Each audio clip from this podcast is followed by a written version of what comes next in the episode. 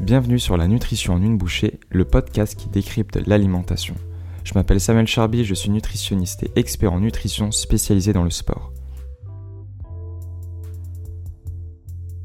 Nous sommes désormais en été, et qui dit été dit régime minceur, corps idéal et tout luisant d'auto-bronzant pour bien paraître sur les photos.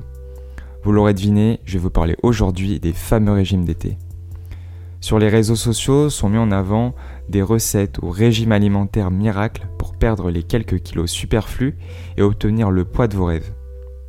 Et bien souvent, la plupart des gens sont prêts à tout pour arriver à leur fin sans se soucier si ce régime ou produit est bon pour la santé et les conséquences que cela peut avoir sur votre corps, à part la perte de poids tant espérée.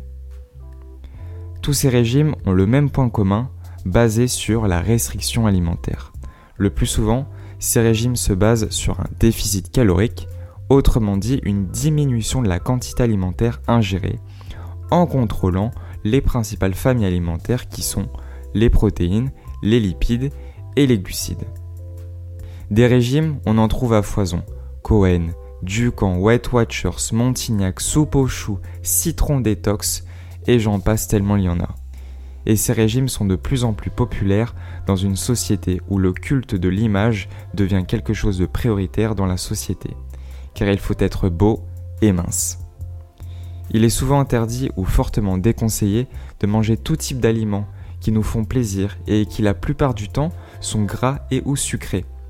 Cela produit un contrôle cognitif de vos envies alimentaires. Mais savez-vous ce qu'il se passe après, quand nous arrêtons ce fameux régime? Eh bien il a l'effet yo-yo. Mais à quoi cela est dû? Notre corps est bien plus malin que nous le pensons. Il va réagir de deux façons. Premièrement, il se met au repos, c'est-à-dire qu'il va dépenser moins d'énergie car le simple maintien en état de fonctionnement de notre organisme en dehors de toute activité physique nécessite une certaine quantité d'énergie.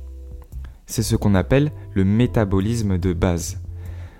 Cette dépense énergétique va dépendre de notre sexe, de notre âge, de notre taille, de votre masse musculaire et donc de votre poids.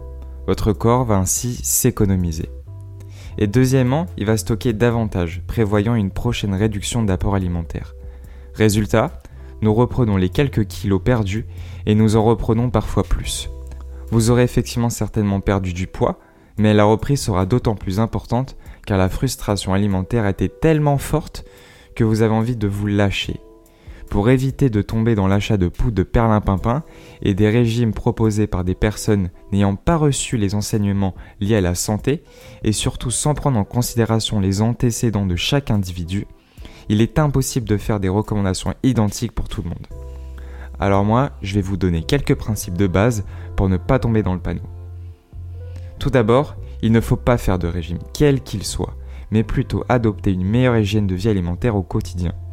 C'est ce qui est plus pérenne dans le temps et surtout savoir qu'aucun aliment n'est interdit, mais tout repose sur les quantités et les fréquences de consommation de ces aliments. Il faut également éviter les restrictions alimentaires qui induira un contrôle cognitif sur ce que vous pouvez ou non manger. Le mieux, c'est de répondre à ce besoin en écoutant vos sensations alimentaires que votre corps tente de vous faire comprendre. En rejetant ce signal, vous allez provoquer une frustration jusqu'au jour où une émotion sera trop importante et présente et vous fera craquer en mangeant votre aliment plaisir, mais cette fois-ci en quantité excessive. En clair, répondre aux besoins sur le moment présent. Il faut également mettre en place une alimentation qui est dite rassasiante et donc suffisamment variée pour éviter de craquer. Il faut choisir des aliments qui sont riches en fibres, comme des fruits, des légumes, des céréales complètes, des légumineuses, ainsi que des protéines, comme la viande blanche, des poissons, des œufs. Et enfin, mon dernier conseil repose sur la pratique d'une activité physique. Il faut bouger. Il faut que vous trouviez une méthode qui vous convienne pour augmenter vos dépenses énergétiques, comme par exemple la natation, la marche rapide, le vélo, du fitness. Il faut savoir aussi que plus votre masse musculaire est importante, plus votre métabolisme de base sera élevé, et donc votre corps consommera plus d'énergie. C'est déjà la fin de ce nouvel épisode de La nutrition en une bouchée. D'ailleurs, si vous écoutez ce message, c'est que vous êtes resté jusqu'au bout, alors un grand merci. Si vous voulez, vous pouvez me laisser un avis sur Apple Podcast ou Spotify et partager cet épisode autour de vous.